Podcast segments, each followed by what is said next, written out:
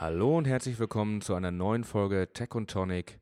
Heute mit Stefan Noller. Stefan ist ähm, Entrepreneur, Vordenker und Christa Burke-Fan, wie er später erzählen wird. Und äh, Stefan hat schon einige tolle Internetunternehmen gegründet, unter anderem auch ein ganz neues namens Calliope.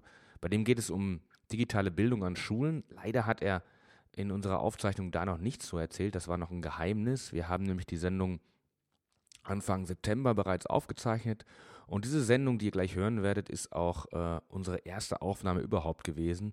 Wir waren also noch ein bisschen, naja, vorsichtig, hatten sehr viel Respekt vor dem Mikrofon und sind vielleicht noch nicht ganz so schlagfertig gewesen. Wir hoffen, dass euch die Folge trotzdem Spaß machen wird. Ähm, die Links zu allen von Stefans Projekten findet ihr bei uns auf unserer Webseite Tech und Tonic.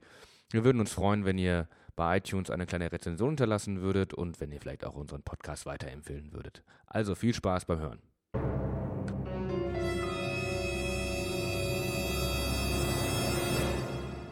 Herzlich willkommen zum Tech und Tonic Podcast. Heute klassisch in der äh, Gin und Tonic Variante. Wir haben vier verschiedene Gins aus unterschiedlichen Ländern. Wir haben viele Tonics und vor allem haben wir Katja, die neben mir sitzt. Genau, herzlich willkommen zur Sendung mit Stefan Noller. Auch an dich ein herzliches Willkommen und genauso vielfältig wie unsere Getränke sollen heute auch ein bisschen die Themen sein ähm, zum übergeordneten Themen Algorithmenethik. Ähm, genau, und Stefan, vielleicht sagst du einfach ein paar Worte zu dir und stellst dich kurz vor. Mhm, gerne. Danke für die Einladung. Ähm, und ja, zu mir, ich bin Stefan aus Köln, habe auch eine ganze Zeit lang in Berlin äh, gelebt, ähm, habe hier um die Ecke meine letzte Firma Nugget äh, gegründet und ähm, groß gemacht und dann irgendwann verkauft und so weiter.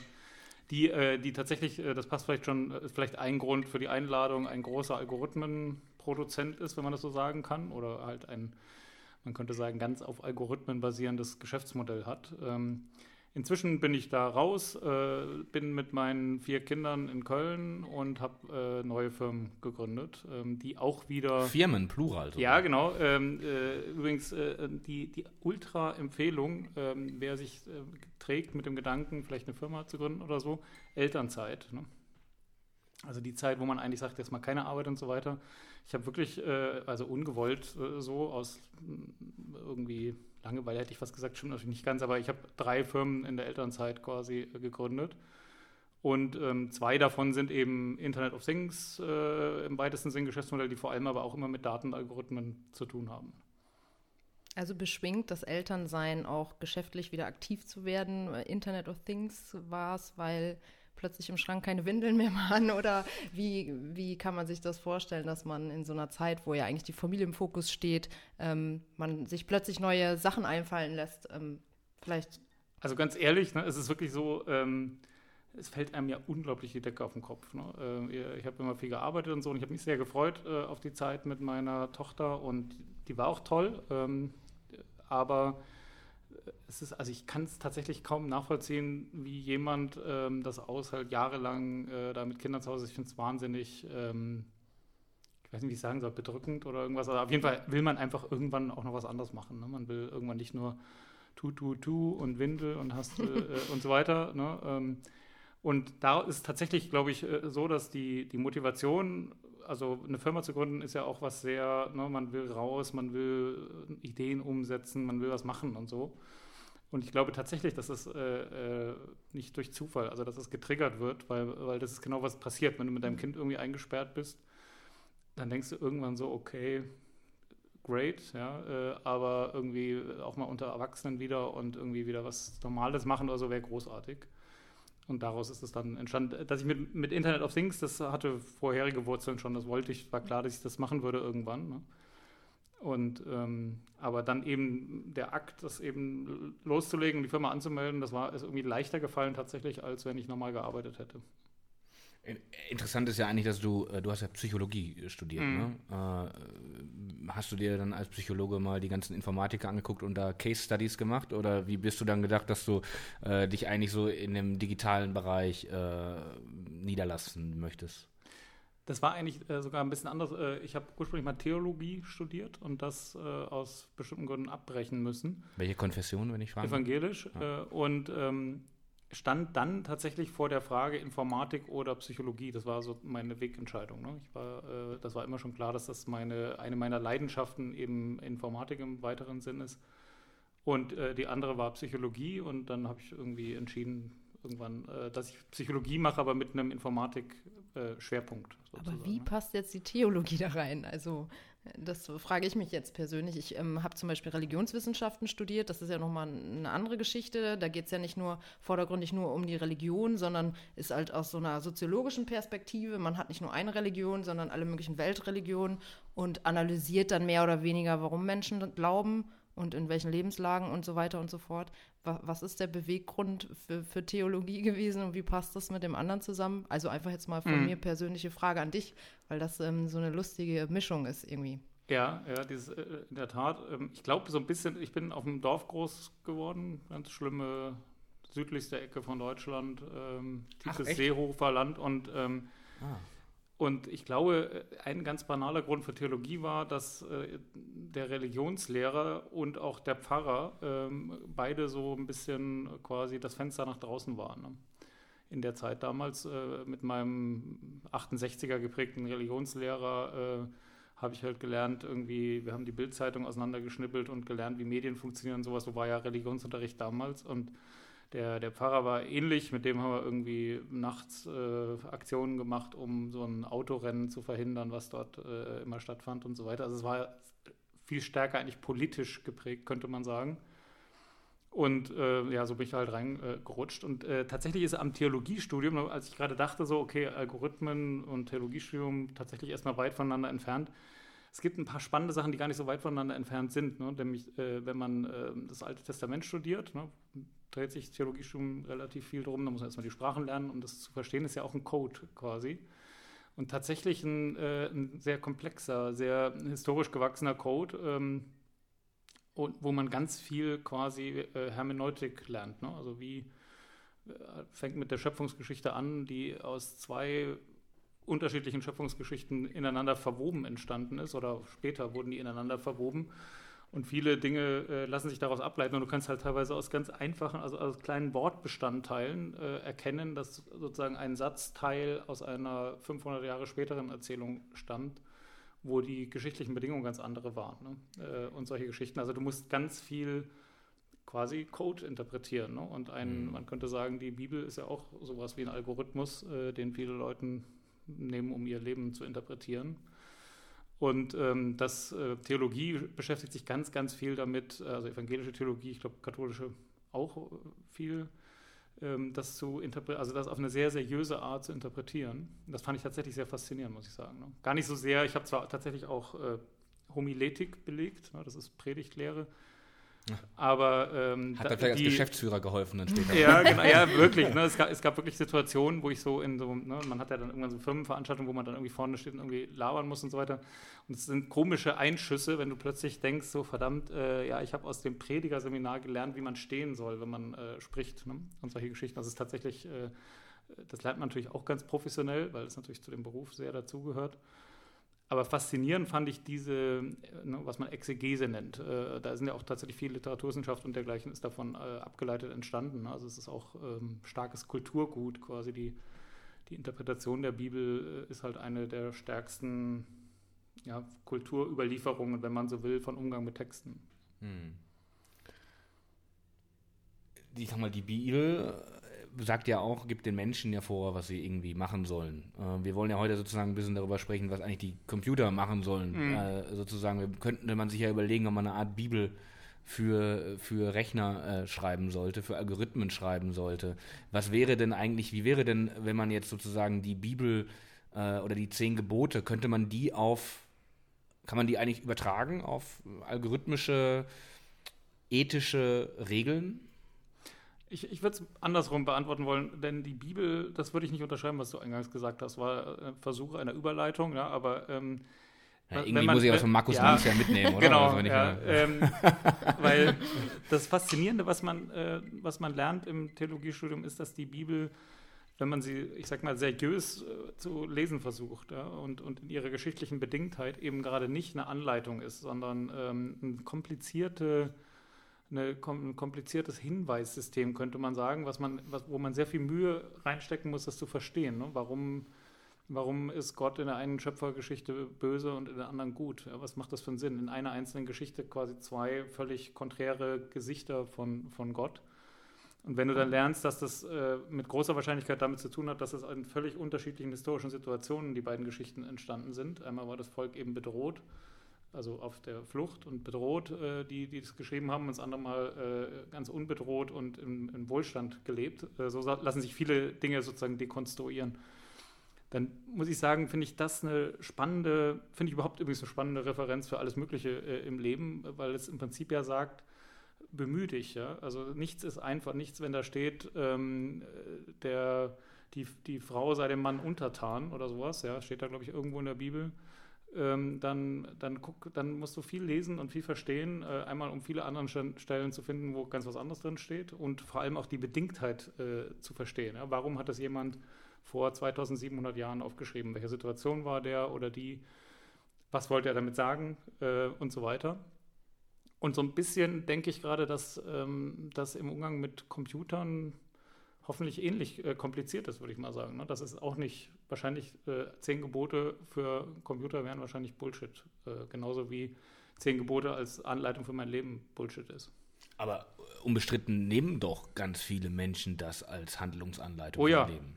Oh ja, ja. Im Guten auch, als auch im äh, Bösen. Ja, äh, ja, mehr im Bösen, glaube ich, weil, weil es wirklich ähm, weil es halt sozusagen eine, eine Ablehnung von, von äh, Ambiguität ist ne? oder von, von, von Vielfältigkeit oder von, von Facetten, die sowas, also die Bibel ist ein schönes Beispiel dafür, ist halt ein, ist ja nicht äh, in, in zehn Jahren irgendwie entstanden, sondern ist über hunderte von Jahren aus unterschiedlichsten Kontexten äh, ineinander verwoben worden, also ein ganz starkes, komplexes Vermächtnis, was ineinander auf sich verweist, aber manchmal auch nicht und extrem konträr ist. Also eigentlich eine tolle Übung im, Verstehen von Komplexität, im Zulassen von Gegensätzen und Aushalten, dass da vielleicht einmal drin steht, ähm, du sollst nicht das, auf der anderen Seite 100 Seiten weiter wird es genau andersrum behauptet. Ne?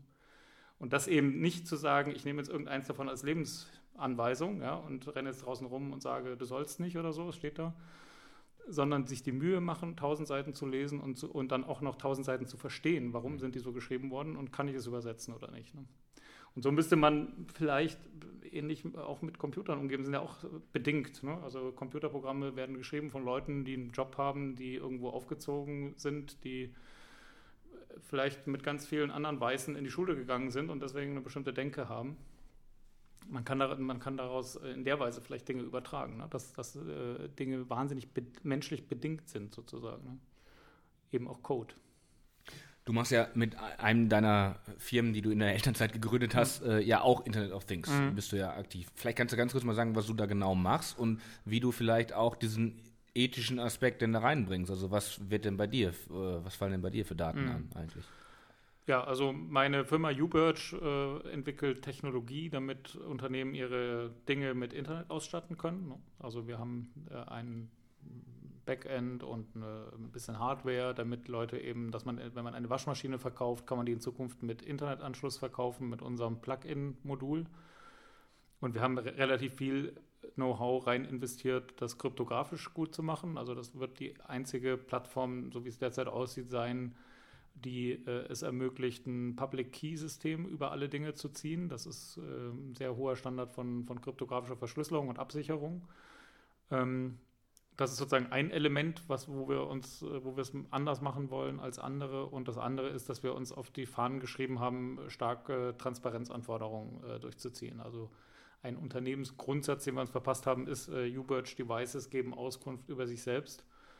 Sprich, da wird äh, ein Strichcode oder ein, äh, ein QR-Code oder irgendwas zum Beispiel drauf sein. Das, ja, das ist übrigens der Vorteil bei Dingen, ne? also Internet der Dinge, dass das häufig Sachen zum Anfassen sind, die irgendwie Fläche haben. Ne? Viele andere digitale Sachen, die man so macht, sind ja irgendwie virtuell und gar nicht, äh, ne? wenn du die zum Beispiel kennzeichnen willst, dann gibt es nichts, wo du was dran kleben kannst. Bei Internet der Dinge, jetzt wenn so eine Wasserflasche in fünf Jahren mit dem Internet verbunden ist, dann ähm, hat die halt auch jetzt schon, ne, da stehen jetzt schon Nutrition Facts drauf. Da könnten in fünf Jahren auch Digital Facts draufstehen. Ne? Oder ein QR-Code, den ich eben einlesen kann und sagen, was macht diese Flasche, äh, erhebt die, äh, zeichnet die mich gerade auf, wenn ich spreche, hm. ja oder nein, wo kann ich die Daten sehen, wer kriegt die und so weiter. Also man kann das schon anders definieren, als es bisher im Internet gemacht wurde. Ich glaube, da wurde auch einiges, ähm, ist äh, ein bisschen entglitten, würde ich fast sagen. Ja? In, der, in der sozusagen ersten Bälle des Internets äh, sind uns ein bisschen die Sachen entglitten, was zum Beispiel Datentransparenz anbelangt. Wie und mein Wunsch wäre, dass das äh, jetzt natürlich nicht nur bei uns, aber dass das, dass das nochmal neu überdacht wird. Ne? Äh, wenn so ein Tisch äh, äh, standardmäßig in ein paar Jahren immer mit dem Internet verbunden sein wird, weil man bei IKEA gar nichts anderes mehr bekommt, dann, ähm, dann gibt es eine Riesenchance zu sagen, hier ist unten drunter irgendwas, ja, wo ich einmal mit meinem Handy einscanne, dann erfahre ich alles, ne? sofort, äh, so eben wie Nutrition Facts. Ne? Ist das wirklich realistisch, dass wir so alltägliche Gegenstände, die eigentlich nur eine Funktion haben, dass man da was draufstellt, ein Glas draufstellt, sich dran setzt, was isst, wofür brauchen die einen Internetzugang? Ich habe eine sehr schöne Antwort darauf. Ähm, es gibt äh, einen uralten Anbieter im Internet of Things, der äh, immer mal wieder genannt wird, das ist Rolls-Royce die ihre Flugzeugturbinen schon seit, ich glaube, seit 20 Jahren äh, mit Sensoren ausstatten, bis der Arzt kommt. Ne? Also so eine klassische Rolls-Royce-Turbine hat hunderte von Sensoren eingebaut, die tatsächlich permanent äh, Daten aufzeichnen über die Betriebszustände der unterschiedlichen Aggregate, Temperaturen, alles Mögliche, was das Ding so hergibt. Und übermitteln das teilweise per Satellit ähm, an die Fabrik, ne? an, an Rolls-Royce äh, zurück. Das kriegt man manchmal mit, wenn so Flugzeuge komisch abstürzen. Das ist nämlich eine der Datenquellen, die die dann anzapfen können. Also sozusagen eine Hidden Data Source. Und der Grund, warum Rolls-Royce das macht seit äh, vielen Jahren schon, ist, dass sie die Wartung revolutioniert haben. Ne? Sie können eben antizipieren mit den Daten, wenn irgendwas kaputt geht. Das ist natürlich bei einer Flugzeugturbine nicht nur nett, wenn das rechtzeitig festgestellt wird, sondern auch äh, ne, extrem hilfreich. Ne? Und bei denen ist es tatsächlich schon lange so, dass der, äh, der Techniker steht auf dem Rollfeld, die Maschine kommt rein und der tauscht was aus und man wundert sich, warum eigentlich. Das ist überhaupt nicht im Plan für irgendwie Wartung oder so. Nein, es liegt daran, weil die Daten nahegelegt haben, dass da irgendwas äh, in ein paar Stunden kaputt gegangen wäre. Und warum erzähle ich das? Ich glaube, dass wir viel mehr in dieser Art sehen werden. Ne? Äh, wir werden Waschmaschinen as a Service äh, bekommen. Ich glaube, es wird auch gar nicht mehr lange dauern. Es gibt schon Pilotversuche in Berlin übrigens. Und, ähm, und die werden auch so funktionieren. Ne? Das halt so ein, da muss nur ein Erschütterungssensor in der Waschmaschine drin sein, der die Muster, also übrigens auch immer dann mit Machine Learning und Algorithmen verbunden, äh, irgendein kleiner Sensor, der, der sozusagen die typischen Muster deiner Waschmaschine aufzeichnet oder Spülmaschine. Und der wird sehr genau feststellen, wenn plötzlich irgendein Lager unrund läuft oder wenn mhm. irgendwo in der Pumpe Ablagerungen sind, weil die dann plötzlich andere Vibrationen bekommt ne? oder irgendwie komische Geräusche kann der auch aufzeichnen. Und äh, dann wird der Techniker vor der Tür stehen, wie eben bei Rolls-Royce, und sagen, ich tausche mal kurz die Pumpe aus. Ne? Mhm. Und wir werden das ziemlich, äh, übrigens ähnlich wie mit dem Google Fotos, ich glaube, wir werden das ziemlich lieben, ne? weil wir, ähm, also ich habe vier Kinder, wie gesagt, ne? wenn, die, wenn die Spülmaschine ausfällt, ist, äh, das ist kurz vor, äh, das Haus wurde abgefackelt. Ne? Ja, mhm. wirklich. Das, du, du tust dann, äh, also du, du, fährst abends noch zu Saturn und holst eine neue Maschine, weil, weil das völlig unvorstellbar ist, dass die mehr, ja wirklich, ne? du machst uns Lust auf Kinder. Und, äh, und man hat ja teilweise dann auch zwei Waschmaschinen oder so, ne? Weil es wirklich, Jetzt weiß ich, äh, warum man die Elternzeit nutzt, um möglichst weit weg zu sein. ja. Nee, aber ich glaube wirklich, ne, dass wir so, das wird normaler werden, ne? dass wir sozusagen wie Rolls-Royce, die Turbinen eben äh, so Mikros, die ihr habt, die sind auch nicht billig, ne? dass man Wäre doch cool, wenn man plötzlich hat man in der Post so ein kleines Päckchen, äh, dann sagen die hier, ähm, tauschen Sie mal hier unten das und das aus, das wird sonst in einer Woche kaputt gehen. Ja. Okay, aber der Tisch. Ja, der, der Tisch. Äh, also das ist wirklich die Frage, ist das wirklich realistisch, dass so ein Tisch, so ein Internet, ich meine, das gibt ja verrückte Sachen. Ich fände es verrückt. Bei einer Waschmaschine kann ich es nachvollziehen dass äh, bestimmte Dinge, vielleicht auch, wie viel, wenn man dann noch die, äh, wie nennt man das denn hier, dieses Pulverfach, dass dann, man gibt vorher ein, so, jetzt habe ich eine neue Waschmittelpackung und bestell doch eine neue Packung, dass es passend oder da ist oder Lager so. direkt, dass man es einfach alles noch eine Waage ist und dass genau. das irgendwie verbunden ist. Aber ein Tisch. Gibt's, ist das wirklich wahrscheinlich, dass wir einen Tisch haben werden mit einer Internetverbindung? Absolut. Äh, und, und weißt du, es gibt zwei Gründe, warum ich den Tisch genannt habe. Also zum einen der Tisch ist doch ein wahnsinniges Interface. Ne? Guck mal, ich bin jetzt hier, wenn das touch-sensitiv wäre, hier irgendwas einblenden könnte, hier könnte irgendwas holographisch äh, aufpoppen oder, oder schlicht, der merkt schlicht, was hier alles draufsteht ne? und sagt äh, und merkt selber, dass hier irgendein Glas leer wird oder das whatever. Ne? Ähm, oder, oder Google sammelt alle Daten von Sachen, die wir hier trinken und macht irgendwie tolle Werbung dann danach, deswegen ist der Tisch kostenlos oder sowas. Das ist der eine Grund. Ne? Also ich glaube wirklich, dass wir ähm, dass das äh, ist übrigens auch eine Sache, warum mich das Internet of Things so äh, fasziniert, weil das Internet äh, auf eine neue Art zu uns kommt. Ne? Das ist vorher zunehmend verschwunden. Ne? Wir haben ja immer mehr, dass wir gar nicht mehr wissen, wo die Server stehen und wo das Internet überhaupt ist. Und zunehmend verschwinden die Devices. Ne? Man hat nicht mehr notwendigerweise einen Computer vor sich, wenn man im Internet ist. Und mit dem Internet der Dinge kommt es sozusagen wieder. Ne? Wir haben plötzlich äh, neue Interfaces, neue Eingabemöglichkeiten, neue Arten, mit dem Internet in Kontakt zu treten. Und der zweite Grund, warum ich es gesagt habe, ne, ich glaube, bei so großen Techniktrends gibt es eine, eine Konstante, nämlich dass wir sehr schlecht darin sind, äh, zu antizipieren, was genau kommen wird. Ne? Hm. Also ich, ich, glaube, dass wir einfach, deswegen ist der Tisch quasi auch ein Platzhalter, Dinge sehen werden, äh, schon in wenigen Jahren, wo wir tatsächlich dann sagen, weißt du, ich meine, hättest du gedacht, dass der iPod äh, ein Telefon wird am Anfang? Und das erfolgreichste Telefon ist der Planet. Ja, das ist richtig. Ja, ne? weißt du so. Das, Aber ich äh, sehe halt immer noch so ein, also ich ziehe da so eine Grenze zwischen aktiver Nutzung und passiver Nutzung. Wenn so ein Tisch jetzt irgendwie mit dem Internet verbunden ist, und das mag ja sein, dass man man hat ja eh sein doofes iPhone oder sonstige mhm. Smartphones, mhm. Tablets, man ist ja auch manchmal schon zugemüllt mit Internet irgendwie, ähm, weil es halt immer an der Seite ist und es ist ja dieses, dieser Begriff Fubbing zeigt das ja auch ganz schön, dass viele sich einfach nur noch mit ihrem doofen Handy beschäftigen, wenn jetzt der Tisch das auch noch macht. Und wenn ich mir jetzt vorstelle, wir drei sitzen hier und haben noch ein Interface auf dem Tisch mhm. und touchen da rum, das ist natürlich aktive Nutzung, aber was du gerade sagtest, wenn hier Getränke stehen und Google analysiert das, lalala, dann ist das ja eine passive Nutzung vom Internet. Der Nutzer beeinflusst das natürlich irgendwie durch sein Handeln auf dem Tisch, wenn ich mhm. das Glas hochhebe, trinke oder was weiß ich. Ähm, aber ist nicht passive Nutzung auch immer ein bisschen Kontrollverlust wieder dann, weil ich ja nicht, also man weiß zwar, dass man diesen Tisch mit Internet da stehen hat, aber ich, wenn ich ein Handy habe, dann vollführe ich ja aktiv Handlungen, wenn ich irgendwas suche und durch diese aktive Handlung gebe ich ja irgendwie was preis ähm, durch den Browser. Natürlich auch, wenn ich irgendwo hingehe und ich habe das GPS äh, irgendwie an und äh, Google kann tracken, was ich mache. Aber so, so ein Tisch, der kann ja hier auch einfach stehen. Und also ich sehe das so ein bisschen. Eigenleben entwickeln.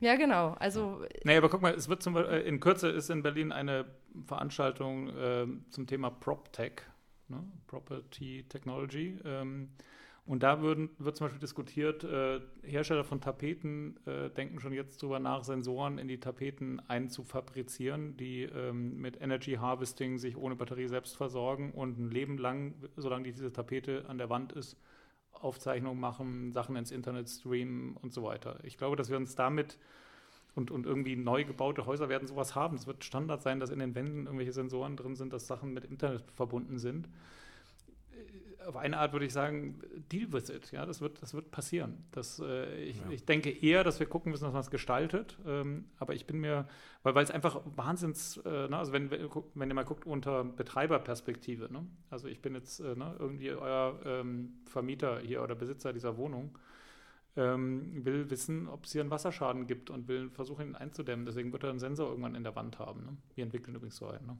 Ah, ja, ne? Äh, der schreibt sogar in die Blockchain äh, äh, die Daten, ne? weil ich okay. will vielleicht einen Versicherungsvertrag haben, der sicherstellt, wenn das Datum aufgezeichnet wurde, dann wird reguliert und so weiter. Ne? Ich, ich, glaube, dass der entscheidende Faktor, das hast du gerade eben schon mal angesprochen, das ist Convenience. Äh, also ich glaube, du, also wenn, wenn, der, wenn der Nutzer oder die Nutzerin irgendwie einen Vorteil erkennt, egal wer der Nutzer mhm. jetzt ist, das kann, du hast gerade gesagt, das ist in dem Fall vielleicht der Vermieter oder auch der, der ähm, der Besitzer eines Kühlschranks oder was auch immer, weil kostet dann irgendwie vielleicht 20 Euro mehr am Anfang, dieses Internet-Device, äh, was sozusagen damit möglich ist, mh, wird das vermutlich machen. Du hattest mal einen interessanten Artikel mal geschrieben, der fällt mir gerade ein, ähm, da hast du, glaube ich, irgendwie oder gesagt, oder kann es aber Facebook gewesen sein, ich weiß es nicht, da hast du gesagt, äh, dass du irgendwie keine Lust mehr hast beim Laufen, äh, irgendwie ja. so äh, Sporttracking oh ja. und sowas zu machen. Ja? Da entscheidest du dich ja sozusagen dann nochmal auszuopten, ja, aus der ganzen Sache. Aber irgendwann ist doch vielleicht vorbei, dass man sich noch rausopten Aber kann, weißt du, oder? genau, da habe ich, äh, ne, also zum einen fand ich das wirklich, also als jemand, der sozusagen seit vielen Jahren mit datengetriebenen Geschäftsmodellen sein Geld verdient, so, ne, war das wirklich für mich eine bemerkenswerte Erfahrung, diese verdammten Tracker abzustellen, ne? weil ich weiß nicht, ob ihr das kennt, äh, es verändert, wie du läufst. Da, da gibt's äh, ich finde es sehr, ich sehr motivierend. Nee, eigentlich. absolut, ja, aber, aber selbst das ist ja dann eine Veränderung. Ne? Also es ja. ist, es ist äh, wie ähm, eben unschärfe Relation oder so, ne? du hast einen Beobachter plötzlich dabei. Äh, auch noch einen sozialen, ne? weil üblicherweise hast du die Daten nicht nur für dich selbst äh, und ich, das tut was äh, mit dir. Ne? Und ich finde zum Beispiel beim Laufen fügt das äh, dem eine Skala hinzu oder so. Ne? Äh, bist du mehr gelaufen oder weniger? Hast du deine Durchschnittsgeschwindigkeit? All dieser Kuscht. Ne? Und manchmal will man aber einfach nur laufen, um sich zu spüren, um irgendwie Luft zu haben, um mal eben von dem allen weg zu sein und so weiter. Und ich fand es unfassbar befreiend, das auszuschalten. Ne? Und jetzt kommt äh, die, der Epilog. Ne? Einmal habe ich dann irgendwann festgestellt, ne, irgendwann ein neues Apple-Phone oder so, das kennt ihr wahrscheinlich auch, ne, dass dieses verdammte Apple-Phone äh, äh, ungefragt äh, Schritte zählt ähm, und Monate zurück. Und wenn man es anmacht, das erste Mal sagt es, oh, ich importiere mal gerade von den letzten drei Monaten die äh, Aktivitäten. So, ne? Hat mich nie gefragt. Lässt sich nur ganz, ganz schwer abstellen. Ich dachte erst gar nicht, äh, es geht schon, aber es ist wirklich sehr, sehr schwer und lässt sich nicht deinstallieren. Ne? Ich kann diese verdammte App nicht äh, vom, vom Handy runterholen. Und noch krasser war, ich habe so eine Withings-App, ne, weil ich. Äh, ich habe auch eine Withings-Waage. Genau, weil ich, ja, habe ich auch. weil ich, äh, aber vor allem, weil ich Blutdruck äh, regelmäßig messen muss. Ne? Und ähm, dann gehe ich irgendwann mal wieder laufen, ne, so fröhlich, ungetrackt äh, laufe so, ne, mit einer Frau äh, da durch den Park. Und äh, habe dann irgendwann kurz danach Blutdruck gemessen und sagt das Withings-Ding, herzlichen Glückwunsch, toller Lauf oder irgendwie sowas. Ne? Und ich denke mir so, hä, was? Ja, jetzt ist es so, dass diese, diese Withings-App automatisch erkennt, dass man läuft ne? ähm, und ein automatisches Recording macht. Ne? Der erkennt natürlich auch, wenn ich aufgehört habe zu laufen. Ganz normal, was ich früher immer per Hand gemacht habe, wird jetzt automatisch gemacht, super komfortabel. Aber shit, ja, ich wollte es nicht. Ne? Und jetzt, äh, und das ist auch, das ist nicht, äh, nicht abstellbar. Ne? Ich habe keine Option gefunden, wo ich das irgendwie abstellen kann. Ich habe die auch nicht aufgemacht, die App, die ist halt qua installiert sein, äh, hat jetzt einfach ungefragt durch irgendein Update angefangen, meine Laufaktivität zu tracken. Und das finde ich schon irgendwie, also aber du hast ja jetzt noch, also für mich ist es mittlerweile auch sogar so, weil ich. ich also ich bin wieder drin, ne? Du bist auch wieder drin, ungefragt drin. Ja, ungefragt. Für, ja. für mich ist es halt auch irgendwie so, wenn ich joggen gehe, ein richtiges. Also Joggen hat nur dann stattgefunden, wenn ich es auch getrackt habe. So, also soweit ist es in meiner, in meiner, ja. in meiner Wahrnehmung schon. Also wenn ich das irgendwie nicht in meinem Verlauf meiner. Ja, ja dann ist es, hat nicht stattgefunden. Dann hat ne? nicht stattgefunden. Ja, genau. Oder, oder kennst du das, wenn, wenn das GPS verrückt spielt? Ja, äh, hat man gern bei Android-Devices und so, dass man irgendwie geilen Lauf und dann sagt das irgendwie war doch nur ein Kilometer. Zwei Zentimeter gelaufen. ja, zwei Zentimeter gelaufen, ne? Wahnsinns äh, Durchschnittsgeschwindigkeit, aber ja. Ja, aber äh, ich sag mal, jetzt haben wir die Chance noch, das alles nicht machen zu ja, aber schon nicht mehr so ganz, ne? Ja, weil, ja aber zumindest, zum, du kannst das Handy ja irgendwie äh, zu Hause lassen, wenn du ja, laufen gehst. So, ja. Das könntest du rein theoretisch machen. Wenn, du, wenn wir aber natürlich so weit sind. Dann wäre ich ja ohne Handy unterwegs. Ja, dann findet es auch nicht statt, ne? Ja, dann findest du nicht statt ja, eigentlich. Entschuldigung. Also.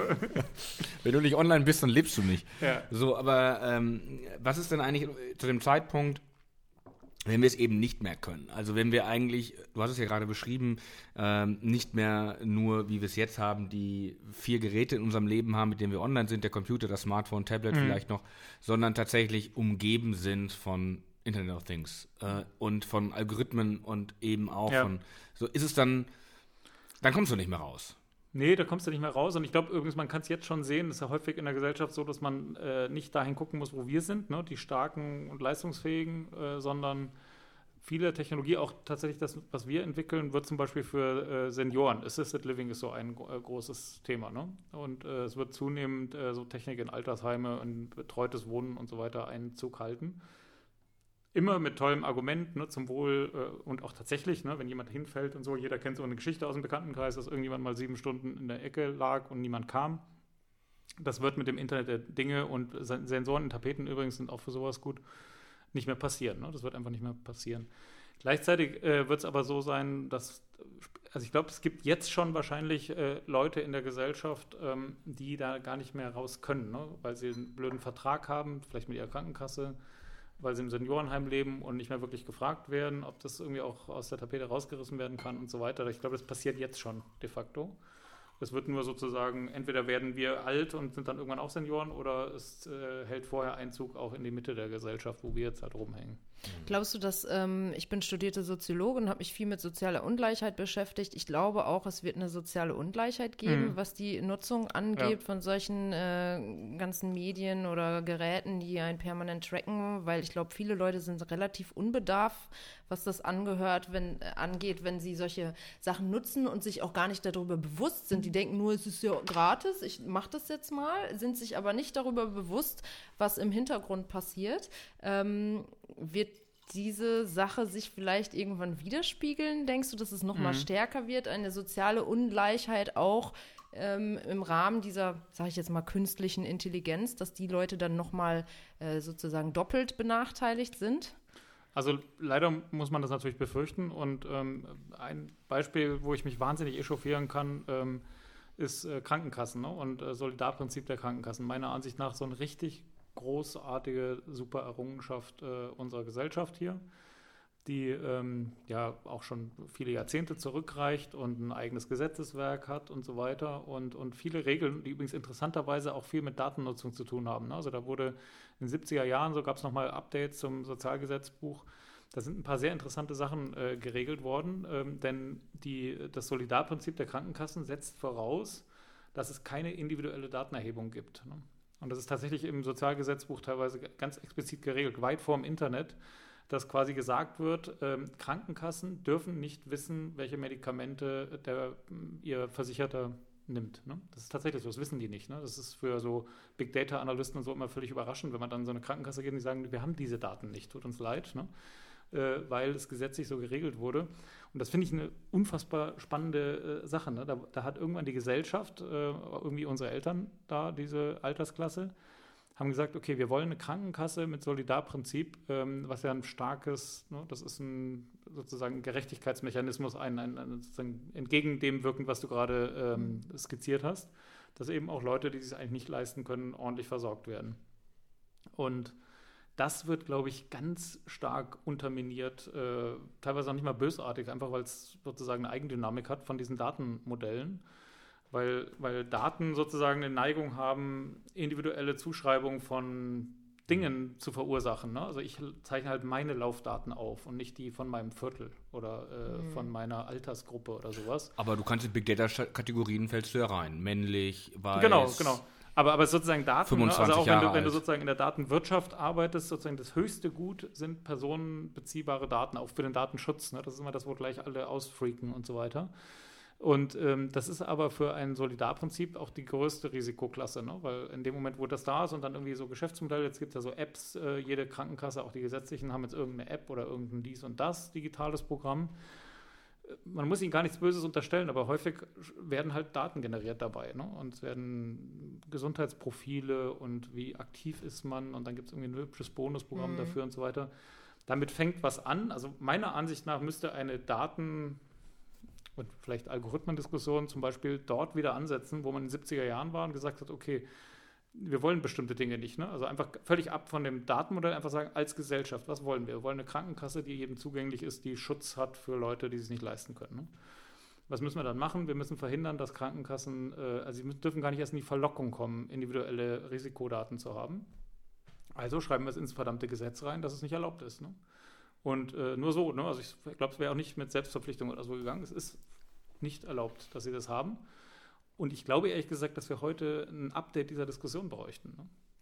Äh, ich glaube ja auch zum Beispiel, das, was Apple im Augenblick macht, äh, mit den ganzen, die gehen ja sehr verstärkt in den Health-Bereich mhm. rein. Äh, nicht nur, was sie über die Apple Watch machen, sondern eigentlich generell, was sie auch mit dem Research Kit machen, nämlich genau. die, die Möglichkeiten für äh, ähm, Universitäten oder für Forschungseinrichtungen oder auch für äh, Krankenhäuser oder so äh, Daten der Nutzerinnen und Nutzer zu erfassen und dann. Das ist eine Revolution, ne? Also ich meine, wenn, wenn, du mal in der Forschung ja. gearbeitet hast, ne, es ist unfassbar mühsam und, und teuer, äh, ja. Äh, Daten, ja. vor allem aus einem ökologisch validen Kontext, ne, wo Leute wirklich leben, zu erheben. Das ist also, wenn diese Daten zur Verfügung gestellt werden für Forschung, ist natürlich absolut großartig. Die haben, glaube ich, wenn ich mich richtig erinnere, die haben ja irgendwie gleich vor anderthalb Jahren oder zwei Jahren haben dieses Research Kit vorgestellt und Ja. da haben, dann gab es die erste App, war glaube ich zum Thema Diabetes oder so. Ich bin mir jetzt nicht mehr ganz genau sicher. Und da haben sich innerhalb von 24 Stunden so viele Leute angemeldet für dieses, für dieses, für diese App, die es da gab, was sie sonst normalerweise über irgendwie Jahre äh, kriegen, Ja. also an, an Teilnehmern. Und ähm, nun die Frage ist ja, du sagst jetzt irgendwie, und da kommen wir vielleicht auch wieder auf den Punkt, den wir am Anfang hatten, wenn es um die großen fünf irgendwie dann noch wieder geht. Du kannst jetzt für die Krankenkassen das vielleicht alles schön regulieren, aber Spielen ist vielleicht, rückt vielleicht irgendwann Apple als Beispiel in den, in den Bereich vor, dass sie Sachen übernehmen, die jetzt zum Beispiel eine Krankenversicherung macht. Ja, ich glaube tatsächlich nur, dass du mit, äh, also das ganze Versicherungsbusiness ist ja immer schon ein Datenbusiness auch. Ne? Da gibt es äh, ganze, ganze Berufsgruppen, die sich nur damit beschäftigen, Daten, Modellrechnungen zu machen, Risiken zu berechnen und dergleichen. Und insofern drängt sich fast auf, ne, dass jemand, der sehr viele Daten hat und viel personenbezogene und, und, und sehr echte und sehr nahe Daten, irgendwann auch ein guter Versicherer wird sein können. Ne? Zwar mal hart gesagt ein asozialer Versicherer wahrscheinlich, weil es nur für bestimmte Leute Versicherungen geben wird. Ähm, aber, aber er wird, ne, also für Berlin Mitte wird es viele Angebote geben wahrscheinlich. Ne? Und ähm, für Moabit vielleicht weniger und so weiter. Ne? Ja. Und irgendwo Brandenburg gar keine. Ähm, aber trotzdem, dass sozusagen sowas passiert, wenn wir nicht als Gesellschaft vorher sagen, ähm, äh, Sozialgesetzbuch gilt immer noch und äh, vielleicht sogar in verschärfter Variante, es darf in diesem Land keine, keine Versicherung geben ähm, im Gesundheitsbereich, die so da auf sowas basiert, dann wird es passieren, wenn wir das nicht vorher regeln, glaube ich. Ne? Jetzt kommt nochmal so eine richtig geile Markus-Lanz-Überleitung, äh, wo wir jetzt nämlich über Gesundheit reden. Äh, und ich sehe gerade, dass du dein Glas fast leer hast. Ähm, bist du denn. Achso, soll ich ganz, ganz leer machen? Nee, du, ich, ich wollte dir sozusagen den nächsten Gin, also vielleicht kann man hier auch mal. äh, Wir, bitte also darum. ich erhoffe ja mal durch diesen Podcast eigentlich auch, dass ich zumindest kostenlose Gins dann zugeschickt bekomme.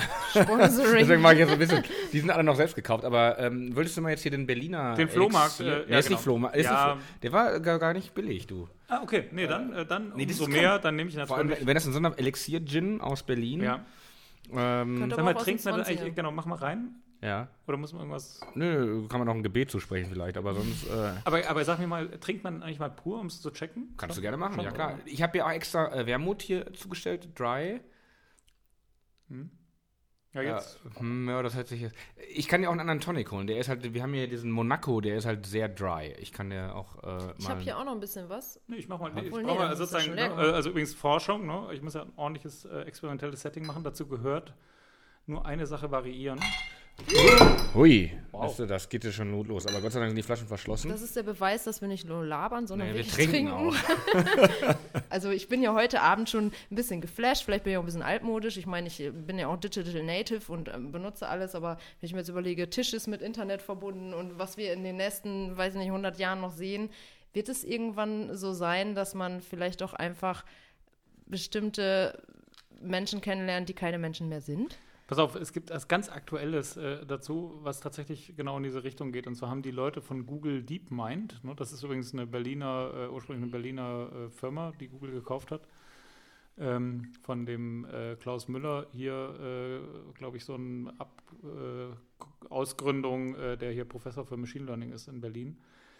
Ähm, die haben äh, gerade aktuell, irgendwie gestern oder sowas kam das raus, veröffentlicht, dass sie einen neuen Algorithmus trainiert haben, der Sprachmelodien äh, nachmachen kann. Ne? Also ist ja immer noch ein Problem bei diesen äh, Roboter-Interfaces, dass die halt immer noch schon viel besser sprechen, aber man merkt es immer noch deutlich, ne? irgendwie abgehackt oder komisch oder monoton oder sowas. Und das äh, habe ich just, ähm, ich glaube, heute Morgen meiner Frau vorgespielt. Ne?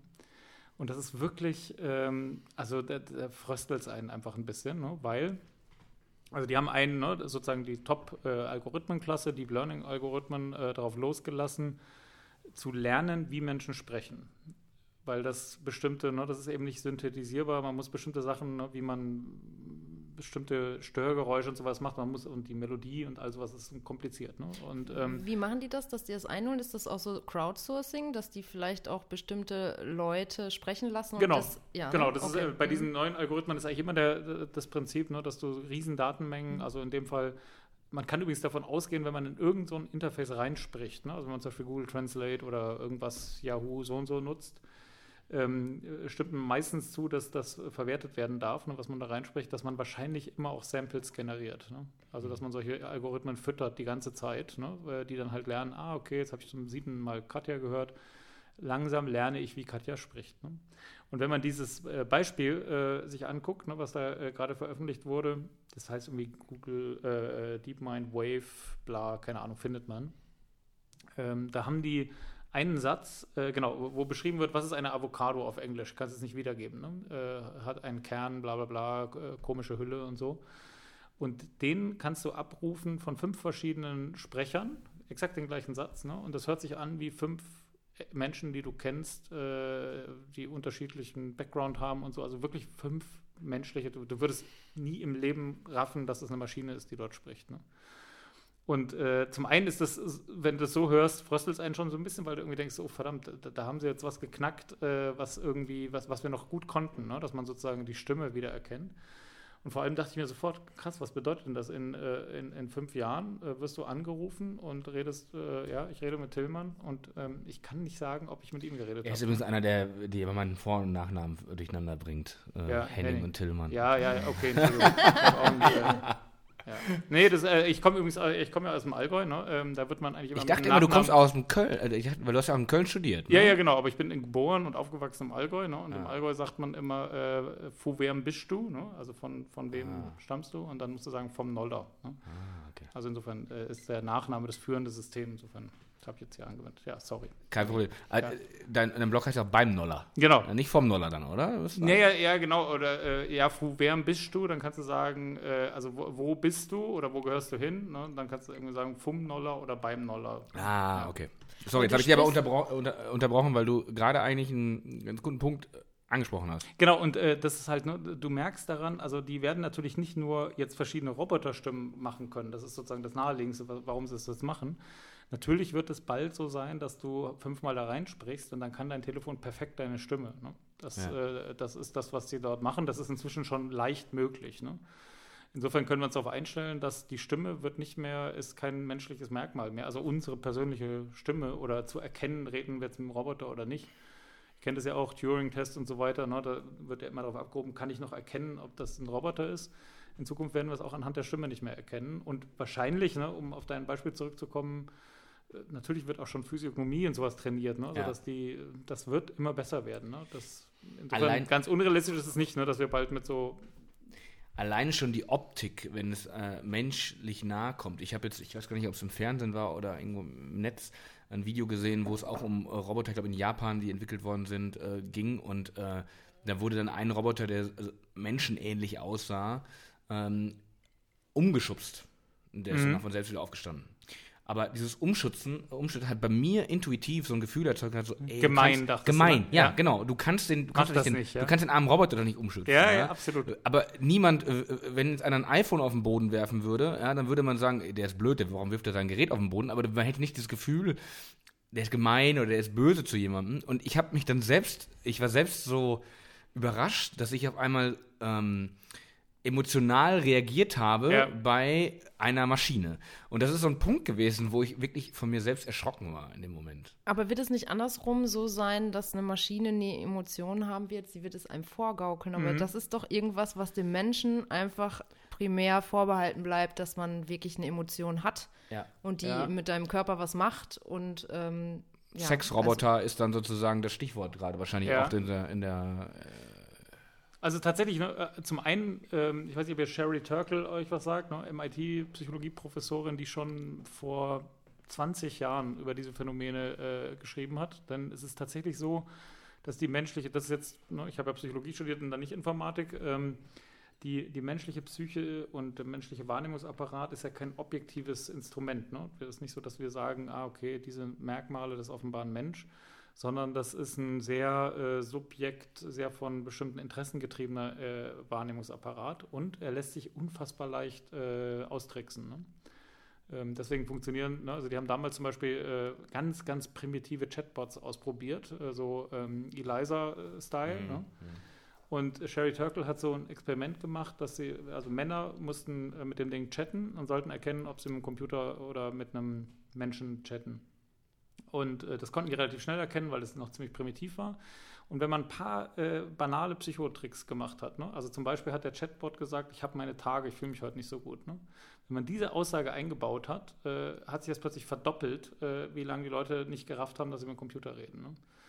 Also sprich, äh, wir, sind, äh, wir sind extrem leicht hinters Licht zu führen, äh, was äh, die, die Unterstellung von menschlichen Eigenschaften, das passt auch zu deinem Umschubsbeispiel. Und das heißt, man muss gar nicht äh, einen intelligenten Roboter erfinden. Wir müssen halt tatsächlich einen erfinden, der möglichst gut Tricks nutzt und äh, bestimmte Sachen nachspielt und, und bestimmte Trigger bei uns gut. dann werden wir auf jeden Fall denken, also wir werden menschliche Reaktionen haben. Ne? wird der Informatiker nicht eigentlich sozusagen so hoch gewertet, dass er einfach nicht nur derjenige ist, der ein schönes Programmchen macht, äh, sondern auch eigentlich der über, im schlimmsten Fall, wenn wir beim Auto bleiben, über Leben und Tod entscheidet? Also mhm.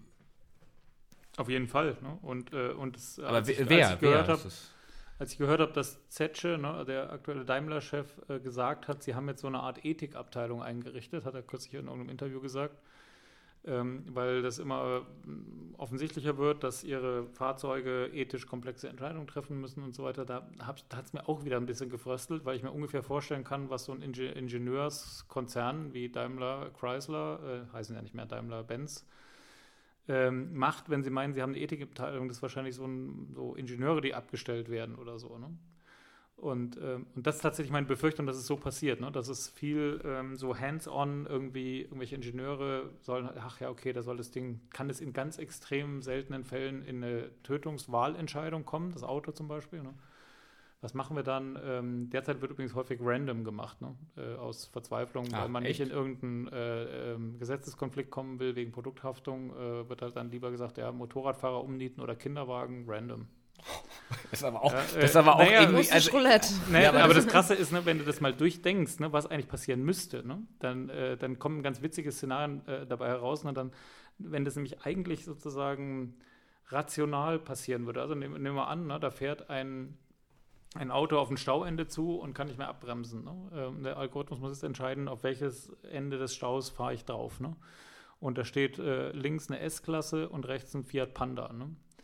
dann müsste der immer auf die S-Klasse draufbrettern. Ne?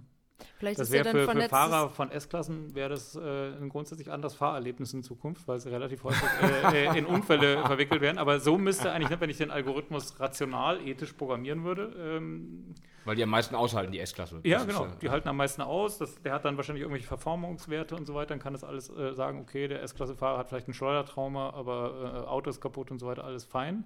Fahre ich halt da rein. Ne?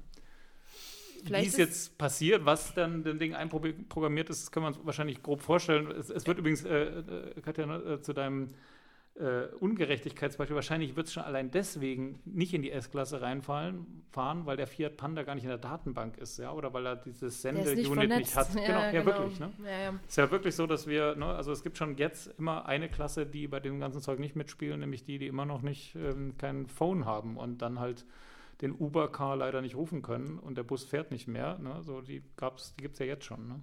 Die Frage ist halt auch dann, äh, gerade so vernetzte Fahrzeuge, ich denke mal, es wird dann irgendwann Fahrerprofile geben mit Iris-Scan mhm. oder Gewicht oder weiß der Geier irgendwas. Dann weiß man, okay, jetzt sitzt Opi am Lenkrad von der S-Klasse und dann ist vielleicht auch so, ja gut, der ist eh 93. Der hat, der hat ein gutes Leben der gehabt. Der hat ein gutes ja. Leben gehabt, ja, da genau. braken wir mal volle Wurst ja, rein. rein und, ja.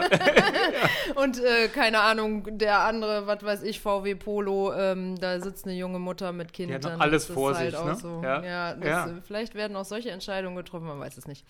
Ja, äh, die Frage ist ja, wer soll das denn festlegen? Soll das jetzt bei Daimler irgendwie äh, ein paar Ingenieure festlegen? Äh, soll es da eine, äh, eine, eine Ethikkommission des Bundes, äh, der Bundesregierung geben, die so etwas grundsätzlich festlegt? Oder soll es ähm, internationale Organisationen geben? Oder soll, wer, wer soll das festlegen? Oder die Kirche? Also, weißt du, vielleicht soll es die Kirche festlegen. Ja, vielleicht, ja. Also äh, tatsächlich ärgere ich mich zunehmend, ich habe zwar dieses Beispiel äh, mit den Autos auch immer verwendet, ich ärgere mich fast zunehmend darüber, weil ich glaube, dass es so ein bisschen in die Irre führt. Ne?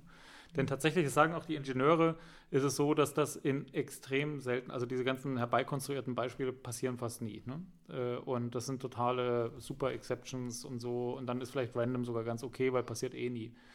Ich glaube, wir sollten über solche Beispiele wie Krankenversicherung reden ne? oder über so, so Cases, wo es wirklich äh, ums Eingemachte geht. Ne? Also wenn, oder sagen wir mal, irgendwann wird die Barriere fallen und die ersten Arbeitgeber werden Daten einsammeln von äh, Mitarbeitern. Und wahrscheinlich werden es eher äh, Putzhilfen sein, von denen Bewegungsdaten äh, äh, in, die, in die Personaldatenbank einfließen, als Manager so. Ne? Und, ähm, und ich glaube, wir müssen über diese Cases reden, weil dieses verdammte Auto, was dann irgendwie in totalen Hyper-Edge-Case dann vielleicht links oder rechts, äh, da kann man uns ganz schnell ausbremsen und kann sagen, ja, ja, ja, Freunde, ähm, super, ne, dass wir euch da, ähm, hier Elon Musk zum Beispiel hat ja zu Recht gesagt, ähm, kann alles sein, äh, es werden weniger Menschen sterben im Straßenverkehr, wenn dieses Zeug eingesetzt wird und er hat recht. Ne? Ja. Und damit wirst du, meine Sorge ist, dass man eine ethische Diskussion aushebelt damit, äh, mit so einer Ingenieursargumentation, die noch nicht mal falsch ist, wo man sagt, ja komm Freunde, äh, kommt mal runter, ne? ähm, wir bauen da irgendwas ein, das ist irgendwie halbwegs irgendwie zertifiziert vom TÜV oder so, ne? der, der Todesalgorithmus, der wird sowieso nie aktiviert. Ne? Aber die Frage, ob wir noch eine Krankenversicherung haben in, in zehn Jahren, die für alle zugänglich ist und die gleichen Leistungen hat, ähm, die ist wirklich at stake, würde ich sagen. Ja. Und, äh, und das ist, und das Faszinierende daran finde ich wirklich, ne, es hat stattgefunden. Ne? Es ist nicht so irgendwie, dass man sagt, verdammt, jetzt das Digitale und so, wir müssen irgendwie einen Ruck in der, und da irgendwie ein Gremium bilden. Offenbar haben äh, in den 70er Jahren Leute sich hingesetzt und haben gesagt, äh, was müssen wir tun, was müssen wir ins Gesetz schreiben, damit das nicht passiert, ne, dass es das nicht unterlaufen wird. Ich glaube ehrlich gesagt, wir brauchen sowas wieder. Ne? Wir brauchen Politiker, äh, Bürgerverbände und so weiter, aufgeklärte Bürgerinnen und Bürger, die sagen, Freunde, wir wollen, dass die Gesellschaft in 20 Jahren so aussieht. Ne? Es muss weiter, ne, Obamacare, es muss eine Krankenkasse geben und wir müssen mal neu überlegen. Jetzt haben alle so digitale Dinger und alle finden super hyper, irgendwie eine App von der Krankenkasse zu haben. Wollen wir das? Ne? Ich glaube trotzdem, dass, sage ich mal, auch, ich habe es ja eben mit dem Beispiel Apple gebracht, mhm. die auch in diesem Markt einfach vorsprungen, weil sie irgendwie auch Wachstumsmärkte brauchen, wo sie, wo sie Smartphone-Markt ist erschöpft. Irgendwie Autos finden auch ganz viele cool, da geht Google rein, mhm. Apple will da ja auch rein, Apple geht vor allem auch in den Health-Bereich und macht so weiter. Wer also da haben wir jetzt wenig Einfluss drauf. Wir sind nicht nur bei der Steuergesetzgebung, wo wir jetzt irgendwie das große Thema haben, wie viel zahlt Apple an Steuern, sondern auch die Frage irgendwie, wer, wie gehen sie mit Daten um? Ich glaube, dass sicherlich Apple noch äh, einer der Unternehmen ist, die noch hoffentlich, zumindest sagen sie so, ist ja auch deren USP, irgendwie noch ein bisschen privacy-freundlicher mhm. umgehen als vielleicht ein anderer äh, Konzern dort. Aber wie kann man denen denn eigentlich vorschreiben, äh, also Krankenkassen können wir, glaube ich, ganz gut hier im deutschen Gesetz regeln. Mhm.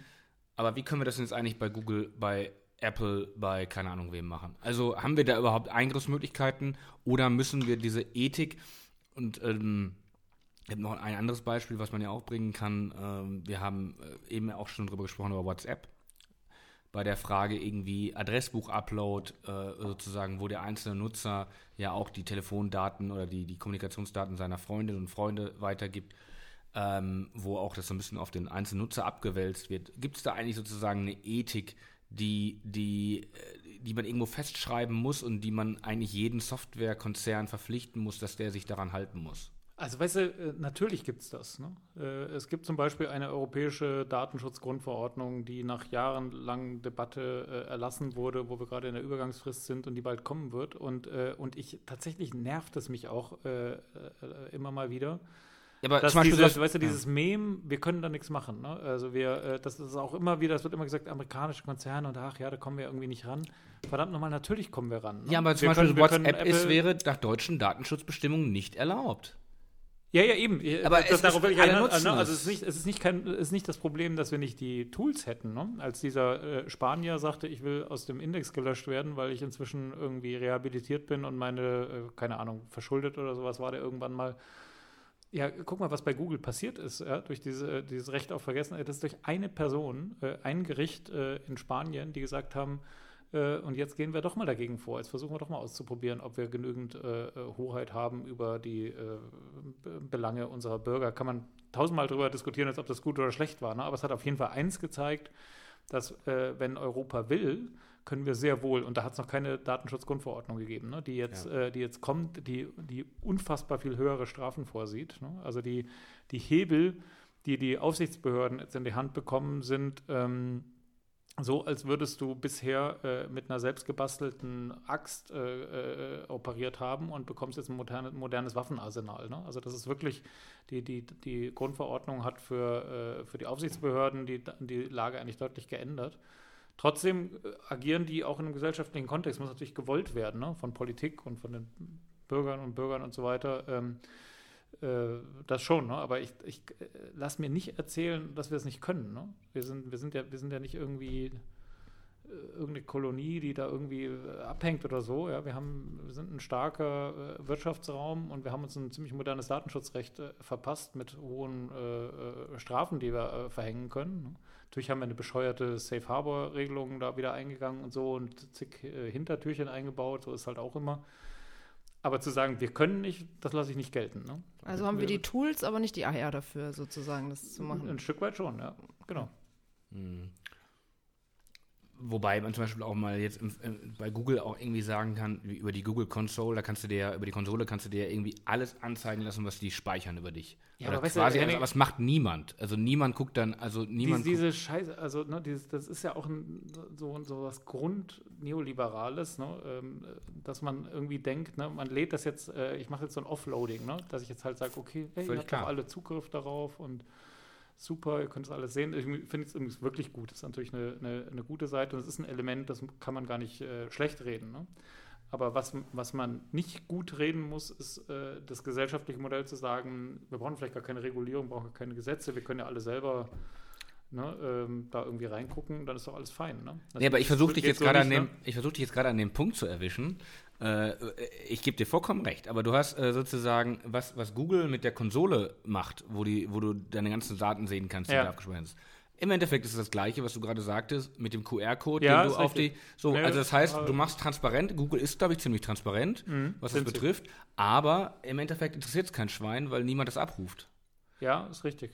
Ja. Naja, also, also ich glaube halt, dass es sozusagen ein Element ist. Ne? Also es ist schon so, dass wir, also das, das Grundmodell äh, der mündige Bürger, ne, finde ich immer noch ein sehr valides. Ähm, es ist nur nicht das ein, der einzige Pfeiler, ne? aber das, das muss irgendwie schon gegeben sein. Ja? Ich muss äh, die Möglichkeit haben, mich ordentlich zu informieren oder informiert werden, wenn bestimmte Sachen über mich entschieden werden und so weiter. Und ich muss Möglichkeiten haben, das abzustellen. Äh, ne? Im Fall von Algorithmen finde ich das einen wichtigen Punkt und so weiter. Aber es muss auch irgendwie Safeguards, es muss irgendwie Leitplanken geben und das ist eben klassisch auch äh, äh, Gesetzgeber. Ja? ja. Und, äh, und ich finde es tatsächlich auch als Unternehmer nicht falsch, äh, wenn bestimmte Sachen einfach in Gesetze gepackt werden. Es dauert länger, es ist ein total nerviger, unmoderner Prozess, ja, aber er ist auch verdammt wirksam. Ne? Ich will ja. noch mal so ein bisschen auf so eine Art Ethikkommission hinaus. Mhm. Ähm, wäre es denn nicht vielleicht zum Beispiel klug, dass man jetzt nicht zehn Gebote macht, das ist vielleicht ein bisschen wenig oder mhm. so, aber dass man irgendwelche Grund 100 Anforderungen oder 50 mhm. oder was auch immer macht und du installierst etwas oder bekommst etwas und siehst dann,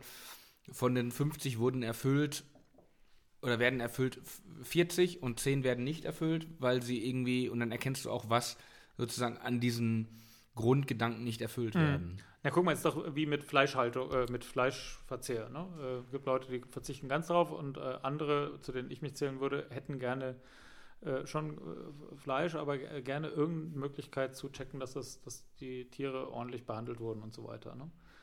Dann gibt es halt so ein Siegelsystem. Ne? Also wenn du zum Beispiel von, von Demeter äh, Fleisch hast, zwar teurer, aber ähm, da hast du, glaube ich, schon eine relativ hohe Wahrscheinlichkeit, dass ein paar Sachen deutlich besser gemacht wurden. Ja.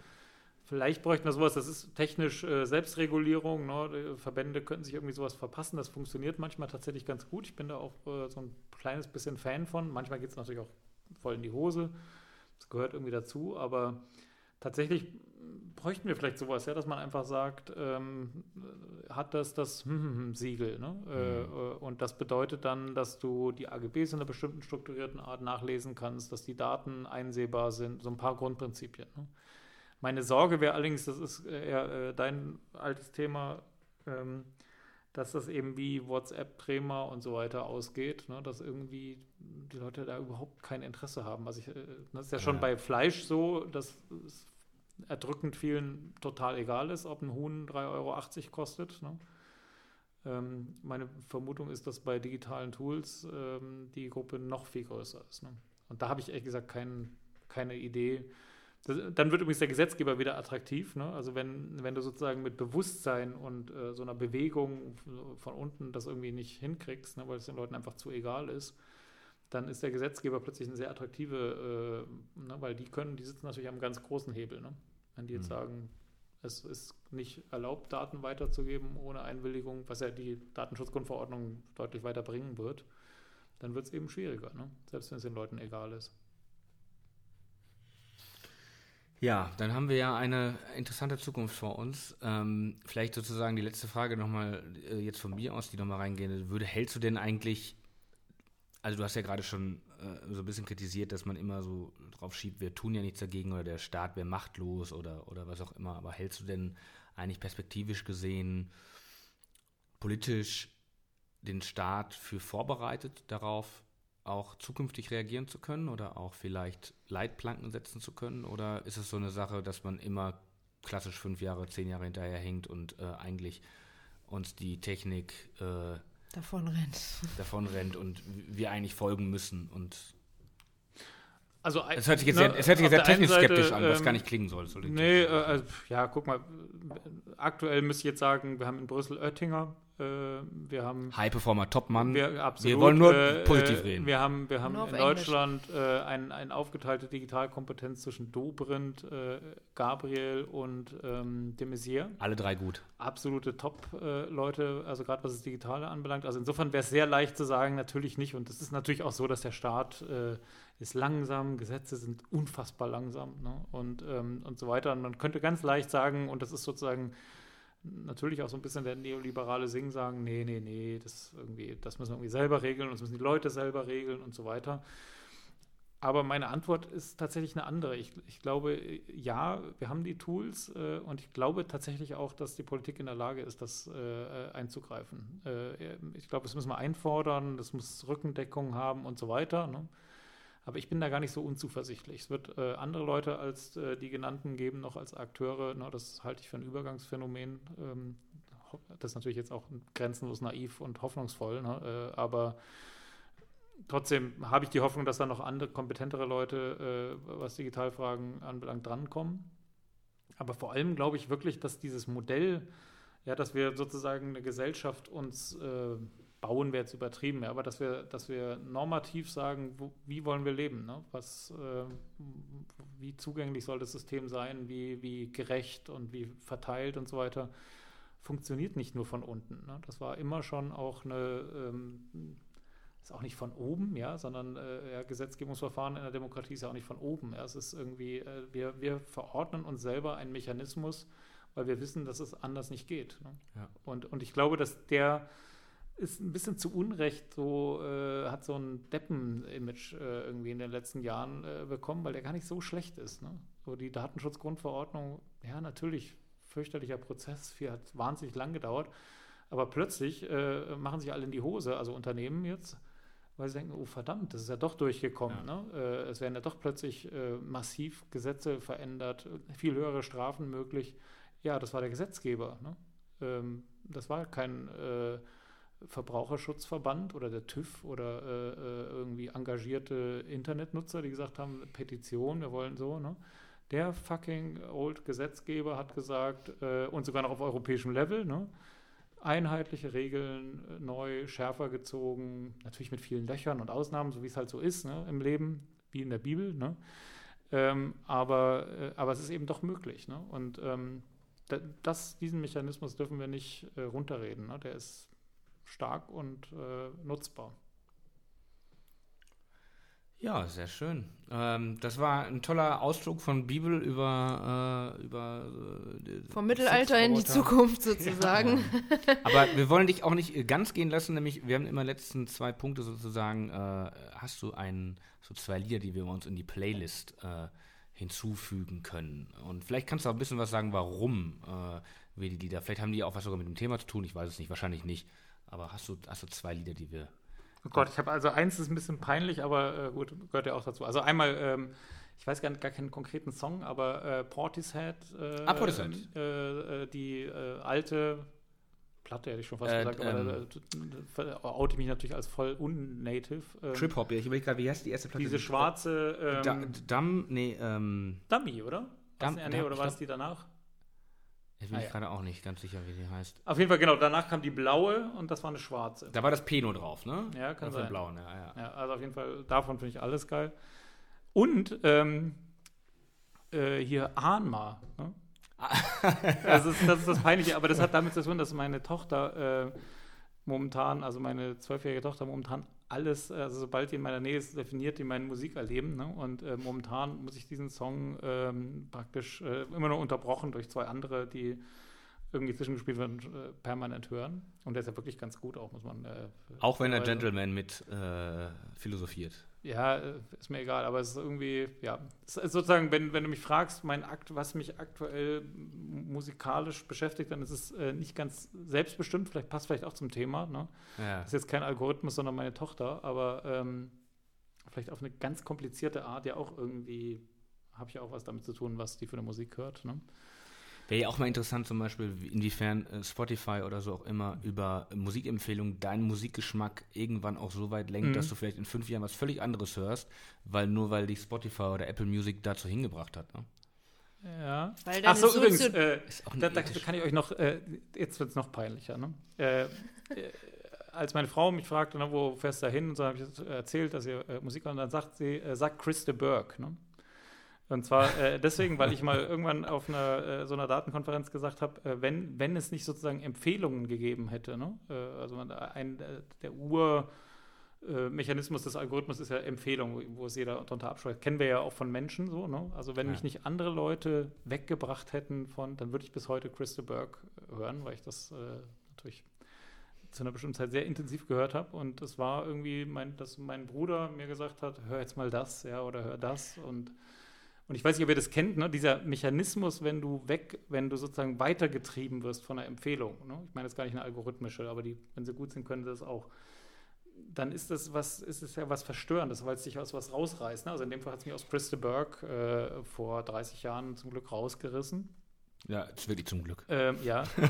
äh, und, und das ist für mich auch so ein bisschen nur sozusagen so ein hoffnungsvoller, ne? also das sind ja auch quasi Algorithmen. Ne? Das sind halt, also mein Bruder hat das auch irgendwie getriggert und äh, abgestimmt auf mein Chris de Burgh-Dasein, dass er mich halt Richtung Portishead äh, entwickelt hat, dann irgendwie. Ne? Jetzt musst aber, du aber auch einen Chris de Burgh-Song auf die Liste packen. Ja, ja, genau. Ja, ja genau. Dafür hat es sich gelohnt. Dann gibt's, äh, hast du sogar Song, drei ne? Songs. Was, was hättest du denn gerne von ihm? Ich kenne eigentlich nur Lady in Red, glaube ich. Was gibt es noch mehr von ihm? Ja, also irgendwas Weinerliches auf jeden Fall, weil ich. Äh okay, da musst du mir das überlegen, dann schreibst du mir das noch. Ja, ja, schreibe ich noch. Kann ich jetzt nicht alle. Ich kann jetzt nicht genauso wie offenbaren, dass ich alle Crystal Burke Songs auswendig kann oder irgendwie sowas. Ähm, nee, weiß ich jetzt gar nicht, aber schicke ich dir noch. Okay. Und Katja, wir haben jetzt auch, wir, wir, wir legen ja auch noch einen fest. Ja, bei mir ist immer so ein bisschen die Schwierigkeit, ich höre sehr gerne Musik und auch sehr viel Musik, aber wenn man mich äh, aus dem Stegreif fragt, was ist jetzt gerade dein Lieblingssong oder nenn mal irgendwie was, ist das so wie mit, wo gehen wir heute Abend in Berlin essen, da ist die Vielfalt dann so groß, dass ich mhm. irgendwie so wie Ochs vorm Berg nichts zu sagen weiß. Deswegen habe ich jetzt gerade einfach mal äh, bei Spotify äh, ein bisschen rumgegoogelt, habe einfach mal Internet eingegeben und ich äh, schlage jetzt vor von der Band The Internet das Album Feel Good und weil es einfach zu Kennst du das Lied überhaupt passt, oder sagst du es einfach jetzt nur Cloud of Our Own. Das ist mein Song für die Liste. Nein, ich kenne den Song nicht, aber ich finde, okay. das passt einfach nur vom Titel. Das ist eine Empfehlung, einfach mal Zack thematisch orientiert. Aber ist das nicht so eine Nazi-Band oder so vielleicht? Ja. ich weiß nicht. Ich guck mal nach. Ähm, Moment, gibt es hier nicht immer irgendwie so einen ollen Beschreibungstext? Äh, weiß ich nicht. Wir können es ähm, auf jeden Fall nicht anspielen, sonst kriegen wir hier wieder rechte Probleme, aber das machen nein, wir nein, auch noch. Das sieht nach Hip-Hop aus. Das kann, hat nichts mit Nazi okay, kann nichts mit Ja, okay. Ja, ich, ich nehme äh, jetzt 70. Geburtstag, äh, ist ja dieses Jahr gewesen von, von Freddie Mercury, ähm, als meine erste Lieblingsband überhaupt. Ich habe damals mit, mit sechs Jahren äh, meine Mandeln rausbekommen und ähm, da hatte ich dann eine äh, Greatest Hits und habe die irgendwie, während ich eine Woche lang im Krankenhaus war, äh, als sechsjähriger Bohemian Rhapsody hat mich dann so völlig rausgehauen. Das würde ich aber jetzt nicht nehmen, sondern ich würde ähm, Save Me nehmen äh, von, von äh, der Live-Platte Live at the Bowl äh, von 1982. Und das ist einfach, es gibt auch bei YouTube als Video, also es gibt auch einen Videomitschnitt und das ist einfach so fantastisch live vorgetragen. Und ich glaube, gerade äh, äh, Queen war halt eine Band, die auch insbesondere live, also die haben halt sowohl am Studio überzeugt als auch live und das ist unfassbar. Ich glaube sogar, dass es die Band war, die noch größer als Beatles oder was auch immer war, weil es waren wirklich durchgehend vier Musiker, die absolut meisterhaft waren und dazu kommt natürlich nochmal Mercury, der, der an sich schon ein Phänomen war ja. und äh, das, der sein ganzes, also man könnte irgendwie schon sagen, auch mit dem tragischen Ende von ihm, das ist alles irgendwie wie eigentlich geschrieben, meine ich schon ja. so irgendwie. Und äh, ja, genau, deswegen den Song. Vielen Dank, Stefan, dass du hier mit uns äh, über, darüber gesprochen hast. Ich glaube, das ist ein Thema, was wird uns in den nächsten zehn Jahren ganz stark begleiten. Mhm. Und wenn wir in zehn Jahren den Podcast noch machen, äh, vielleicht auch schon eher, sprechen wir mal darüber, wie weit der Stand ist. Alles klar. Danke. Vielen Dank.